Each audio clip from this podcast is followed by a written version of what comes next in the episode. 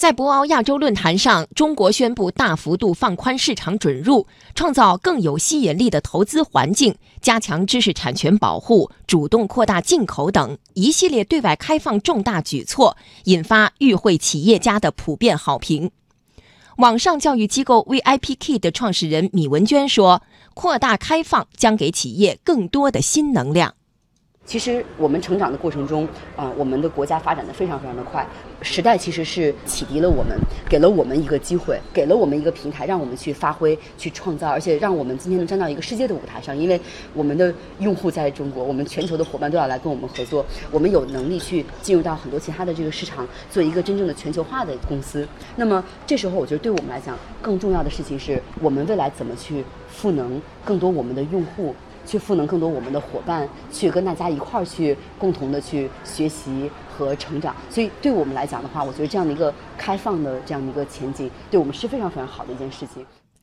京东物流首席执行官王振辉说：“加强国际企业合作，对未来行业的发展充满信心。作为这个物流行业的这从业者哈，我们感觉到未来的行业发展的契机啊会非常大。正好今年正好是国家‘一带一路’战略的五周年。”我们会加紧布局，加强和啊国际企业的合作，对未来的无论是国际业务的布局，还是国内物流业务的这个发展和质量的提升啊，充满了信心啊！我们觉得回去要大干一场。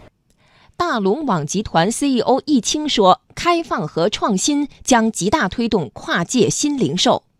未来一定是买全球、卖全球。我们的一带一路政策，包括我们的走出去政策，本来也是希望中国外贸行业里边这种数以十万计的工厂，能在全世界能找到自己的销售场所，全球销售布局更加合理化，抗风险的能力更加多样化，全球市场的结构更加丰富化，利润空间、市场空间、成长的空间也会大很多。开放是指的是商业模式的开放、数据的开放，创新指的是大胆的使用新的技术。开放和创新就表示呢，我们会使用大数据、供应链金融服务，使用人工智能这样的新的技术，来把中国的产能端，首先是和当地的市场的渠道圈和采购端连接在一起。比如说大数据能够帮助我们从 B to B 到 C，再反过来驱动柔性生产，反过来促进国内的供给侧的改革。